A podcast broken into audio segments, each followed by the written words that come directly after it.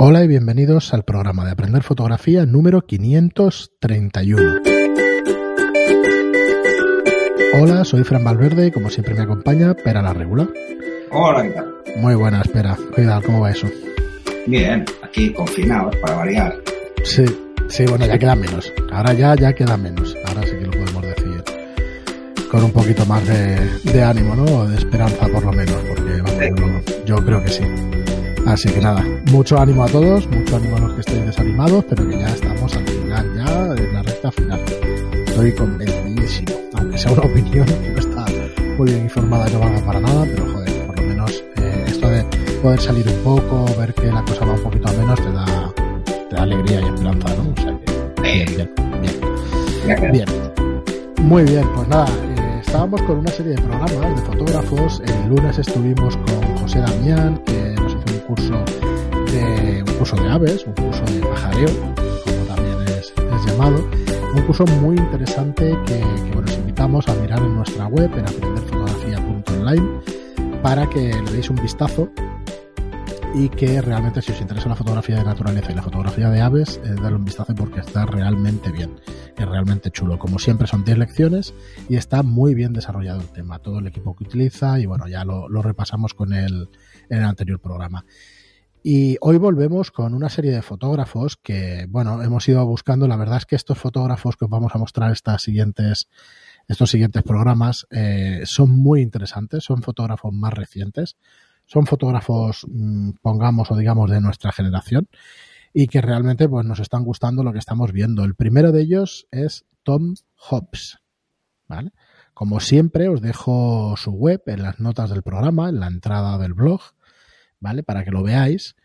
Y este fotógrafo es un fotógrafo inglés, nacido a comienzos de los 70, que vive a caballo, yo os diría que a caballo entre Bangkok y Tailandia. Depende de qué fuente veáis, pues veréis que está, que está entre Londres y Bangkok y Tailandia. Supongo que ha ido cambiando con el tiempo. Muy probablemente, o por el trabajo, pues al final, si viajas mucho, parece que está afincado en, Tailandia, pero bueno, poco sabemos de, su vida personal porque, sinceramente, que los fotógrafos en activo y que se mueven buscando trabajo y que trabajan, pues las biografías no, no son tan conocidas ¿no? como los fotógrafos creativos o, o, que tienen más años. Este fotógrafo tiene Instagram también, no tiene demasiados seguidores para ya avanzando un poco el tema para la calidad que creemos que tiene, ¿vale? Pero sí realmente... Eh, es un fotógrafo famoso, no es un fotógrafo completamente desconocido, pero vamos, yo tampoco lo había, lo había visto por ahí. Ahora nos diréis que, es un fotógrafo hiper conocido. Pero bueno, lo tenéis, eh, lo tenéis en tomhops.com y os dejo el enlace allí. Y nada, espera, ¿qué, decir de su obra? ¿Qué, ¿Cuál es un primer vistazo? ¿Qué dirías de su trabajo? Bueno, la verdad es que es, bastante sorprendente. Eh, yo te diría que, que, quizá es un fotógrafo que busca mucho más el impacto visual y, trabaja con contrastes muy altos e incluso exagera algunas, algunas ediciones de forma notable. Eh, y es, francamente, es, a mí me gusta mucho. ¿eh? Tiene varios tipos de fotografía, o sea, juega un poco a caballo entre la fotografía documental y lo que es más de magazine, como buscando moda. Pero mm, tiene una, te diría que, una extraña obsesión por los espacios negativos. Le gustan como mucho jugar con esos espacios perdidos y contrasta mucho en fotografías que tienen unos encuadres eh, y unas composiciones de lo más tradicionales o de lo más clásicas a otras que son tremendamente arriesgadas y que lo ponen, pues bueno, en, situaciones, si no curiosas, eh, interesantes estos grandes espacios por encima de las cabezas, el jugar con esos espacios no es algo muy habitual. Eh, centra muchísimo algunas fotos, os podéis encontrar que tienen que tiene retratos donde el motivo está centrado, absolutamente centrado. Centrado me refiero a la cabeza en el centro del encuadre. Y otros mm, donde la deja abajo del todo y otros donde corta, que sería un, encuadre de lo más tradicional. Eh, yo te diría que, tiene unas cuantas influencias su trabajo, ¿eh? Y uno de, una de las influencias es Richard Avedon y esto lo tengo más que claro. Porque incluso intenta plasmar en, sus fotografías situaciones de otros tiempos, no, no, no actuales. Eh, busca en blancos y negros sobre todo esta visión más de, del virado clásico de, negativo, mm, mucho más que lo que se puede obtener hoy en día.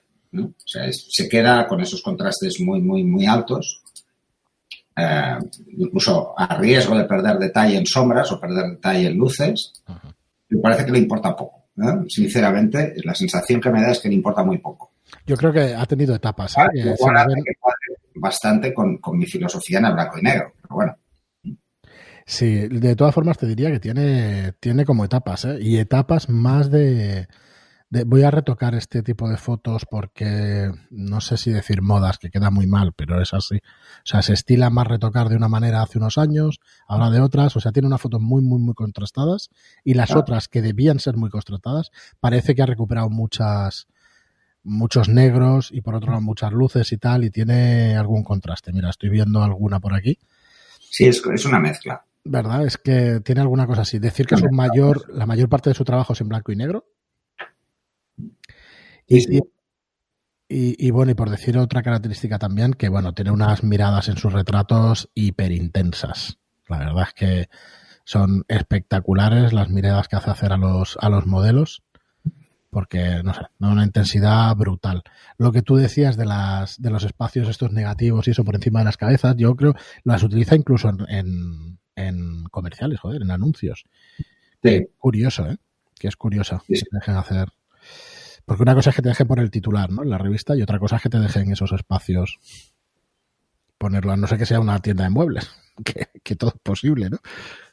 Bueno, eh, Ojo porque, porque hace también fotografía de producto, ¿eh? Sí. Sí, sí.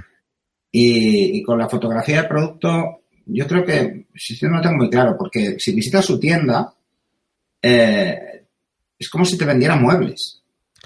Pues por eso lo decía, he visto alguna foto y eso que, dices. Es, extraño, extraño. O sea, en su tienda, eh, que es Hop Springs, miras que, que te vende fotos, pero hay yo lo que no tengo claro es si te vende el vaso o la foto. Sinceramente. Porque su tienda está hecha un poco. Yo la debe estar construyendo o ha pasado de todo porque siguen apareciendo los textos, o sea, aparecen los textos en los productos eh, que te pone eh, WordPress o cualquier eh, gestor esto es que de contenidos como ejemplo. ¿no? O la está haciendo, algún error ha tenido, alguna actualización se le ha colado por aquí o algo.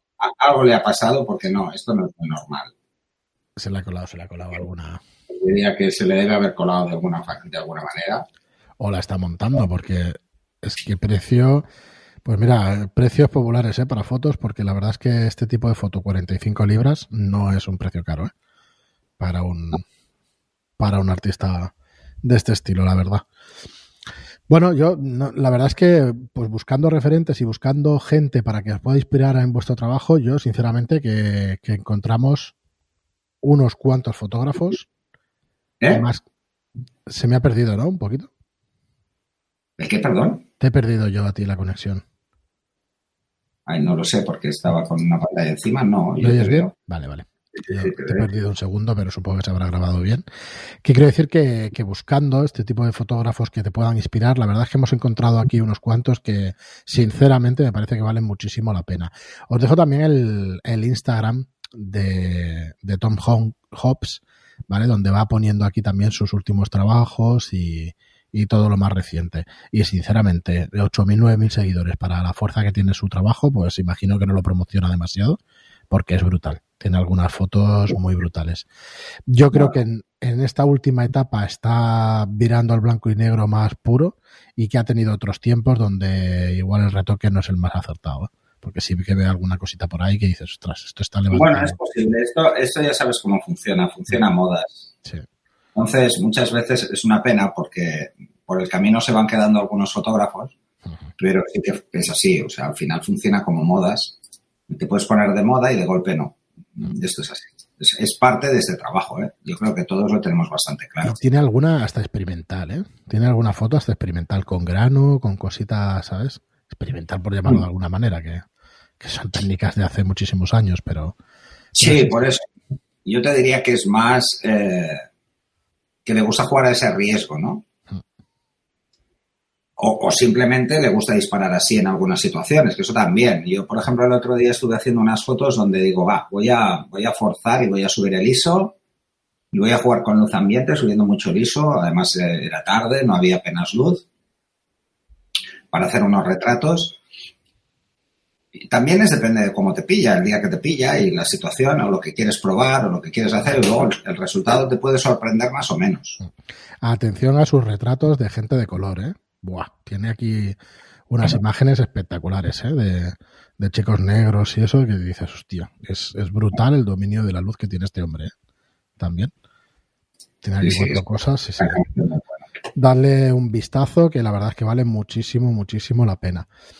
Bueno, pero y eh, la verdad es que es un hombre que está activo todavía, que sigue trabajando y eso, que como os decía, su biografía no es que esté demasiado accesible y sinceramente no sé si tiene mucha, eh, si, hace falta repasarla pues para ver su trabajo ¿no? y para que te inspire, porque realmente lo que te inspira son las miradas que, tienen estos modelos a cámara, que para ser un trabajo, la mayoría comerciales, son más que espectaculares.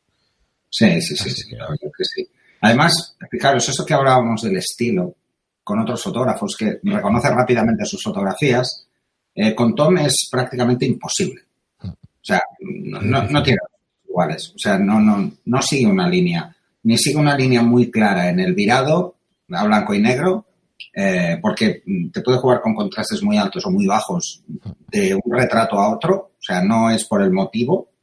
Eh, algunos virados casi eseleneados, también trabaja algunos. Luego, los blancos y negros suelen ser, los, perdón, las fotografías en color suelen ser muy pálidas todas, eso sí que es lo único que es muy característico. Te juega con, con unos tonos te diría que ligeramente amarillos en la piel. Igual es una influencia de, su, residencia móvil entre Asia y Europa. Eh, y por lo demás, ya te diría que sus blancos y negros, algunos de verdad os van a impactar mucho y otros vais a pensar, ¿es el mismo fotógrafo? Eso, eh, esto para, para mucha gente puede parecer una incongruencia o una falta de sentido a un trabajo, pero a mí me parece que es todo lo contrario, es que adapta su fotografía en función de lo que necesita o de lo que quiere plasmar y, no se deja guiar por un solo, una sola forma de hacer las cosas, que eso está muy bien. No, no, si buscáis fotógrafo para inspiración y de retrato, vamos, un ejemplo, un maestro. Muy, muy interesante. Bueno, espera, pues dejamos aquí el programa de hoy. Esperamos que, lo investiguéis. Por favor, entrad en internet, mirad los enlaces suyos porque vale muchísimo la pena. Y volvemos el viernes con un monográfico eh, sobre más que gestión de, color, calibración de monitores, ¿no? Que has estado jugueteando con, con varios de tus monitores. Sí, he estado jugando con los tres monitores para ver cuáles eran las mejores combinaciones de calibración o cuáles eran las mejores opciones.